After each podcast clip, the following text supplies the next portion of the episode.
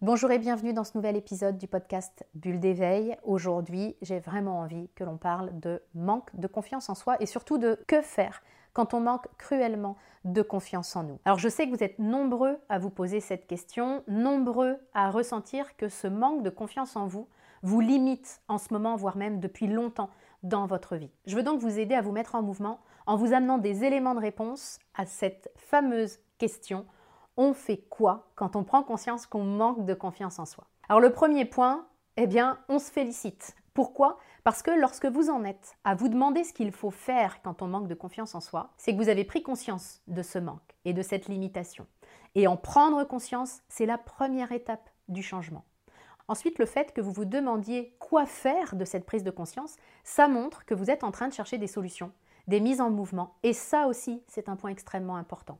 Parce que vous pourriez être en train de tourner sur le pourquoi vous manquez de confiance en vous. Vous pourriez juste réfléchir au pourquoi de ce manque et ça vous permettrait juste de trouver les raisons de son manque de confiance sans pour autant vous donner des pistes d'amélioration. On gagne souvent beaucoup plus à se demander comment qu'à se demander sans cesse pourquoi.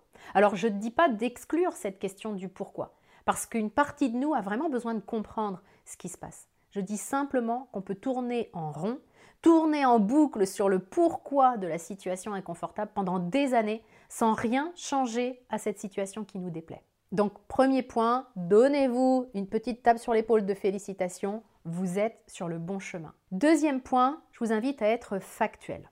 Lorsqu'on parle de manque de confiance en soi, on parle d'un concept. Le manque de confiance d'une personne sera différent de celui d'une autre. Du coup, si on veut se mettre en mouvement, c'est important de passer du concept au concret. C'est important de savoir de quoi on parle. Du coup, je vous invite à vous poser cette question. Qu'est-ce qui vous montre concrètement que vous manquez de confiance en vous? Et listez, écrivez noir sur blanc ce qui vous vient. Qu'est-ce que vous n'osez pas faire, pas dire, pas être? Ça peut être que vous n'osez pas dire non à telle ou telle personne, par exemple. Que vous vous mettez en retrait quand il y a du monde que vous n'osez pas poser une action précise alors que vous savez que votre vie demande à ce que vous le fassiez. Soyez factuel. Seconde question, qu'est-ce qui vous montrera que vous avez gagné en confiance en vous? Vous voulez aller où avec ça? Comment est-ce que vous le verrez concrètement, factuellement? Exemple, qu'est-ce que vous ferez et que vous ne faites pas aujourd'hui? Comment vous vous tiendrez? Quelle sera votre posture? Là aussi, soyez concret. Troisième point, mettez-vous en mouvement. Comme je le dis souvent, on n'apprend pas à nager en lisant un bouquin sur la natation. Bah, c'est pareil pour la confiance en soi en fait. Ça ne s'apprend pas en lisant des livres. Maintenant que vous avez listé au second point ce qui vous montre factuellement que vous manquez de confiance en vous et ce qui vous montrera que vous avez confiance en vous, l'idée c'est de passer à l'action. Avec deux options. Soit vous regardez la liste de ce qui vous montre que vous manquez de confiance pour trouver les actions que vous allez mettre en place, par exemple, si je vois que je manque de confiance en moi parce que je n'ose pas poser une action dont j'ai envie, bah, le but va être que je fasse cette action. Et si j'ai identifié que ce qui me montrera que j'ai confiance en moi, c'est que je me tiendrai plus droite, par exemple, bah, je commence à le faire ici et maintenant. En passant, des études ont été menées pour mesurer l'impact de la posture sur le niveau de confiance en soi. L'une des études les plus connues, c'est celle de la psychologue Amy Cuddy et de ses collègues à Harvard en 2010. Au cours de cette étude, on a demandé à certains participants d'adopter une posture de soumission et aux autres d'adopter une posture de puissance.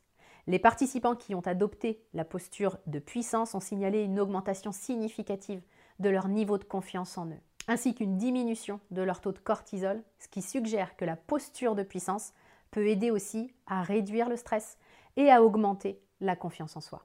Vous l'avez compris dans cette dernière clé, il s'agit de passer à l'action. C'est ce qui génère le plus de résistance, on va pas se mentir, surtout quand on manque de confiance en soi, mais c'est le passage incontournable quand on veut gagner en confiance en soi. Pourquoi? Parce que la confiance en soi, c'est ce que l'on se sent capable de faire. Et si je ne fais rien, si je ne passe pas à l'action, je ne peux pas me montrer ce dont je suis vraiment capable. Et mon niveau de confiance en moi n'évolue pas. Alors une astuce que je vous partage, c'est celle découverte par Mel Robbins. Il a fait une réelle découverte sur le cerveau. Il faut entre 3 et 6 secondes avant de commencer à rationaliser une situation, avant de nous trouver des excuses de ne pas passer à l'action. 3 à 6 secondes, c'est ce que prend notre cerveau pour ça. Ce qu'a découvert Mel Robbins, c'est la règle des 5 secondes qui consiste à compter à l'envers avant de passer à l'action.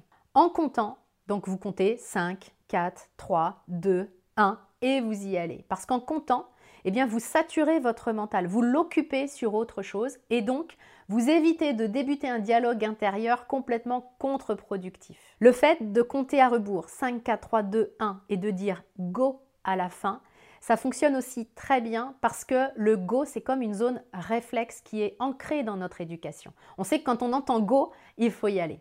Alors, cette règle des 5 secondes, ce n'est pas une solution miracle et c'est pas efficace pour tout le monde à 100%, mais elle peut vraiment apporter de beaux résultats si vous la testez. Vous trouverez euh, tous les détails dans la description pour que euh, on puisse le faire à l'intérieur de mon programme de coaching. Je vous souhaite le meilleur, je vous retrouve la semaine prochaine dans un nouvel épisode du podcast Bulle d'éveil.